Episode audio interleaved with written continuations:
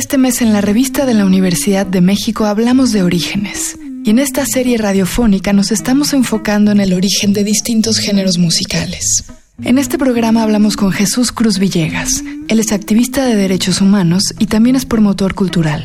Esta combinación lo ha hecho un ferviente defensor de los derechos culturales y Actualmente estoy dedicando a hacer una serie de investigaciones sobre los derechos culturales en la Ciudad de México con la nueva legislación y su impacto en, en diferentes comunidades por ejemplo, indígenas migrantes en la Ciudad de México o espacios culturales independientes, pero fundamentalmente espacios culturales independientes que se han desarrollado en zonas marginales o de escasos recursos o eh, alejadas de los polos culturales tradicionales.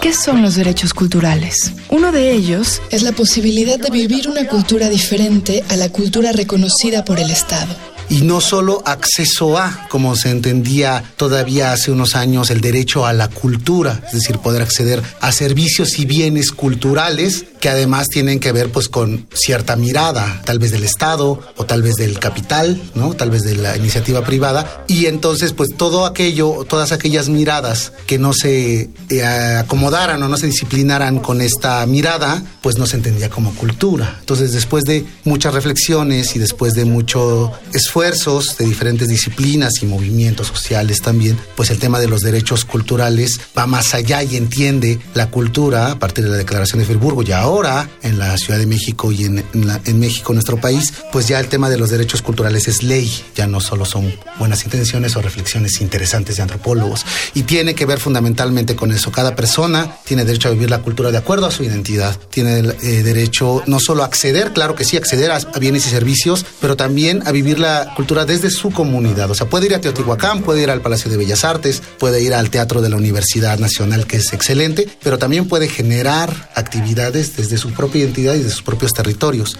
En gran medida, los derechos culturales se encargan de que la ley reconozca expresiones culturales que la ley misma no impulsa. Esta es una revolucionaria celebración de la diferencia y un gran ejemplo son los sonideros.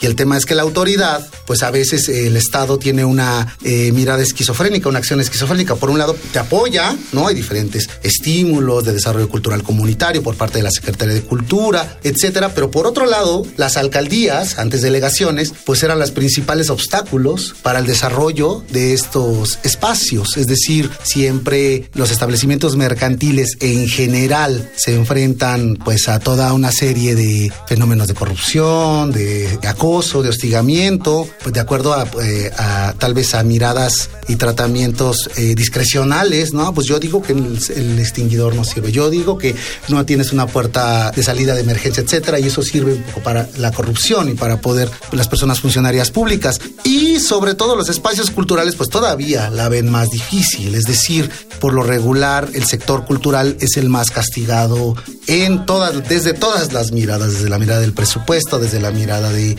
las autoridades decir, ah, es un espacio de indios, ¿sabes? Así ha habido autoridades que así lo han dicho. Eso no es cultura, por ejemplo, ¿no? Y ahora, recién, con la constitución de la Ciudad de México, pues ya no puede tener la misma, el mismo tratamiento. La chamba más reciente de nuestro invitado, Jesús Cruz Villegas, se ha concentrado en la cultura y en la música de la Huasteca porque él es amante de la música originaria. Sin embargo, Jesús también se ha enfocado en los sonideros. Es parte de esta lucha por la defensa de los derechos culturales. Para ello, una de las primeras cosas que deben defenderse son los espacios culturales independientes. Hay espacios culturales independientes que surgen de asociaciones civiles, otros de colectivos vecinales, otros justo de personas que empiezan un establecimiento mercantil, pero que tiene mucho un espíritu y actividades culturales como la Alicia, por ejemplo, la Pulquería Insurgentes, el Foro Shakespeare, etcétera. O sea, hay toda una ebullición de espacios culturales y sobre todo en, delegaciones, en alcaldías alejadas de los polos, la Magdalena Contreras, Iztapalapa, Gustavo Amadero. Y claro que el tema, el uso y disfrute del espacio público es un tema de derechos humanos, ¿no? Eh, y fundamentalmente creo que el sonidero o el movimiento sonidero o los sonideros y sonideras pues es, primero, es una identidad cultural de mucha tradición, es decir, estamos hablando que ya a mediados de los 50 ya había personas con identidad sonidera. Pues, hablamos de que hay festividades tan tradicionales como las de Xochimilco o las de Tláhuac, por ejemplo, la del Mercado de la Merced, que tradicionalmente año con año han llevado sonideros durante más de 50 años, casi 60, y que el sonidero o los sonideros representan una mirada del mundo y de la música de diferentes barrios y de diferentes localidades. El sonidero ha florecido fundamentalmente en la Ciudad de México, en Monterrey, Nuevo León y mucho, muy reciente, pero con mucha fuerza en Puebla, en, grandes espacios urbanos y fundamentalmente en colonias de mucha pobreza y de mucha marginación. El sonidero no solo es una persona que tiene un aparato de sonido y que pone música, eh, que incluso puede presentar las canciones que va a, tocar, sino el sonidero justo se autodenomina sonido con un nombre, sonido Ramírez, sonido Pancho, sonido El Oso Candela, sonido Diván, y tienen un nombre artístico. Y el sonido es una identidad, obviamente el sonido es el DJ, el, dueño, el, el, que pone los discos del que aparece, pero el sonido también es una entidad compuesta por todo el grupo de personas que trabajan, que a veces es muy grande, porque a veces este, son, depende del tamaño del sonido y de la fama del sonidero, pues son varias personas que trabajan con él. Eso, más todos los clubes de fans, más los clubes de baile, más todas las personas que son seguidoras y que compran sus discos y sus videos. Pues hay gente que gusta comprar videos de gente bailando, ¿no? Lo cual pues resulta medio raro y locochón, pero así, así es, así funciona. Es una tradición. Si nosotros eh, revisamos la literatura en México, por ejemplo, Los hijos de Sánchez, de Oscar Luis, ¿sí? Eh, ahí la protagonista eh, justo eh, uno de los pasajes más eh, interesantes es que cuando se escapa a escondidas de su papá de la vecindad para ir a un baile sonidero, ¿no? Y entonces ahí habla de más o menos describe que no es un baile donde ponen música, es un baile sonidero en tanto que hay un sonido que es famoso, que tiene un nombre, que tiene seguidores y además hay una rueda de baile. Entonces hay gente que va a los bailes no a bailar, sino a ver bailar a los que bailan bien, ¿no? es decir, para poder bailar dentro de la rueda del baile, tienes que bailar bien, si no, pues no, hay como ciertas reglas no escritas, ¿no? Ese ritual de la rueda, pues sí nos remite de algún modo y son reminiscencias, así como la música de origen africano, la salsa, la cumbia, que se tocan los sonidos, que, los sonidos, obviamente después hubo eh, sonidos que tocaron techno, que tocaron como Patrick Miller, como Polymarch, etcétera, pero fundamentalmente los sonidos son ritmos afro-latinos, afrodescendientes, y eso, eso, ese ritual nos remite también a, a nuestra raíz africana. Los sonideros son expresiones barriales, porque se llevan a cabo en las calles, donde todos pueden asomarse o entrarle. Y no nada más se trata de apropiarse de las calles, recordando lo que nos dice Jesús sobre los espacios culturales independientes. Cuando estos espacios son públicos, la cultura se reafirma como pública también, en contra de las jerarquías impuestas por las instituciones. Los sonideros además tienen una influencia mucho más grande de lo que pensamos en la historia de la música nacional los sonideros durante mucho tiempo fueron los que impusieron moda, los que impusieron los éxitos, los que impusieron pues nuestra forma de bailar, así, por ejemplo, los colombianos nos ven bailar y dicen, así no se baila la cumbia, ¿no? Y en Monterrey, si nosotros vemos a los de Monterrey como decimos, así no se baila la cumbia, ¿no? Y en Argentina, pues bailan súper diferente, e incluso podemos hablar, ahí los ortodoxos, pero incluso podemos hablar de que pues obviamente lo que nosotros escuchamos hoy como cumbia, que la gente de, tu generación canta, ¿no? Jimena Sariñana, con Los Ángeles Azules, pues ortodoxos que, digan, eso no es cumbia, cumbia es Totola Momposina, este, cumbia es Carmen Vera, etcétera. Pero bueno, pues al final le siguen llamando cumbia. Y eso tiene que ver mucho con los sonideros porque ellos, antes de que hubiera internet y antes de que se abrieran los mercados y la tecnología, pues eran los que iban a Sudamérica a comprar discos.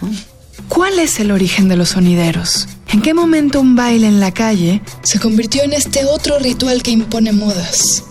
Fundamentalmente el sonidero tiene que ver con el uso del espacio público, es decir, un sonidero que empieza a tocar en espacios cerrados deja de una parte de sí. Es decir, el sonidero representa que las personas no podían rentar un salón, no podían ir a un gran este salón de baile, no podían rentar un, un salón de fiestas y entonces pues lo hacían en la vecindad porque pues su casa de las vecindades pues, es muy pequeña, entonces hacían una fiesta en, en, en los patios de las vecindades, es, es, algo colectivo. Y después pues los patios de las vecindades fueron insuficientes, entonces pues la calle, ¿no? Y ahora hay muchas restricciones respecto a los decibeles, respecto al medio ambiente, al tema del espacio público, ¿no? Efectivamente, yo creo que sí se tiene que reglamentar, no cualquiera debería cerrar la calle, ¿no? En estricto sentido. Y creo que lo fundamental para hacer un sonidero son varias cosas, entre ellas hablar encima de las canciones, presentar las canciones, mandar saludos encima de la música, lo cual está, hay gente que no le gusta, detesta eso, porque no me dejan escuchar la canción. No, hay gente que solo va, va a llevar un papelito para que le manden un saludo. Eso es de los sonideros. Dos, el tema de que por varios motivos los sonideros estamos hablando de una tradición de más de 50 años, es decir, no podemos hablar de un eh, monolito o de algo homogéneo. Ha habido sonideros de todo tipo y ha habido épocas sonideras, ¿no? Hubo un clímax, ¿no? En los 80, en los 70 y pensábamos que pues ya podrían desaparecer su influencia, por ejemplo, ahora con el internet. Pero, por ejemplo, ahora hay un cuate muy famoso que se llama Remix, que canta la de Oye Mujer, es súper famoso eh, de acuerdo a las reglas actuales de la música, es decir, mil millones de seguidores en YouTube, pero sin embargo él surgió porque los sonideros lo, impulsaron, porque los sonideros decidieron poner su, su, música y él lo reconoce. Pero bueno, eh, regresando a los orígenes, el hecho de un sonidero, de alguien que pone un disco, ahorita de los corraleros del Majagual, lo podemos poner, un sonidero va a poner un disco de los corraleros del Majagual. Pero la diferencia es que los sonideros decidieron en algún momento, y todavía no nos ponemos de acuerdo, los, los que hay, hay personas, Carmen Jara, hay personas muy, muy duchas y, e historiadoras, cronistas del movimiento sonidero, quién empezó, porque todos se lo atribuyen, ¿no? Todos, este, ah, yo fui, mi abuelito era. Pero no, no sabemos bien, pero el diferencia es que si yo pongo un disco de los carraleros del Majagual y el sonero pone un disco de los corraleros del Majagual, es que le baja la velocidad entonces nosotros durante mucho tiempo escuchamos las cumbias a una velocidad más y entonces no conocemos muchas canciones originales en su como en su versión original. Entonces, eso es rarísimo también, es decir, y lo hicieron por varios motivos. Uno, porque decían es que como que esto medio es una es un porro, es como tipo vallenato. Ah, eh, los mexicanos bailamos como más lento. Pero por otro lado, como ellos iban, y ellas, porque también ha habido muchas sonideras, traían discos de Ecuador, de Venezuela, de Perú, de Argentina, de Colombia, les cambiaban el nombre a las canciones para que otros sonideros no les copiaran los, los éxitos. Entonces, también el tema del sonidero es el gran éxito del sonido La Changa, el gran éxito del sonido, porque es justo durante mucho tiempo ellos impusieron de todo el disco, esta tiene que ser la canción que va a pegar. Pero al mismo tiempo, también pues justo le cambiaban la velocidad para que no como que no pudieran identificarlo. Y eso hay un cruce ahí de los sonideros, por ejemplo, con los orígenes del hip hop y del rap, aunque parezca una perogrullada, pero no porque leía sobre, sobre los primeros raperos que hacían las mezclas y, se ampliaban en vivo, ¿no? Con los, los, acetatos. Y entonces para que los otros raperos o los otros que, que se ampliaban no supieran de cuál era, les quitaban las etiquetas a los, este, a los discos, ¿no? Y eso es, ya sí, ya es varios, este, Flavor Flav, que aquí leí que hacía eso. Es importante respetar a los sonideros como una cultura compleja. Tienen sus propios códigos y son una expresión ritual del desarrollo de una comunidad. El sonidero es también una actividad de cohesión social, donde se presume el origen y la identidad del barrio. Cada sonidero toma por bandera su acta de nacimiento y visita otros espacios, que no siempre son designados como espacios públicos, pero mantienen y hacen crecer una comunidad. Llegamos al fin del programa. Para leer más sobre orígenes, les recomendamos los artículos Los abuelos, fragmento de un libro casi inédito de Martín Caparrós, y Brote de piedra, El paisaje para Cutíneo, de Marina Sagua. Ambos textos se encuentran en el número de este mes de la revista de la Universidad de México. Consúltenla en el sitio web www.revistadelauniversidad.mx. También pueden suscribirse para recibir nuestros números en su casa. En Twitter y en Facebook nos encuentran como arroba revista-unam y escríbanos sobre este programa a arroba shubidubi. Gracias a Yael Vais, a Miguel Alvarado y Andrea González. Yo soy Elvis Liceaga. Hasta pronto. Este programa es una coproducción de la revista de la Universidad de México y Radio UNAM.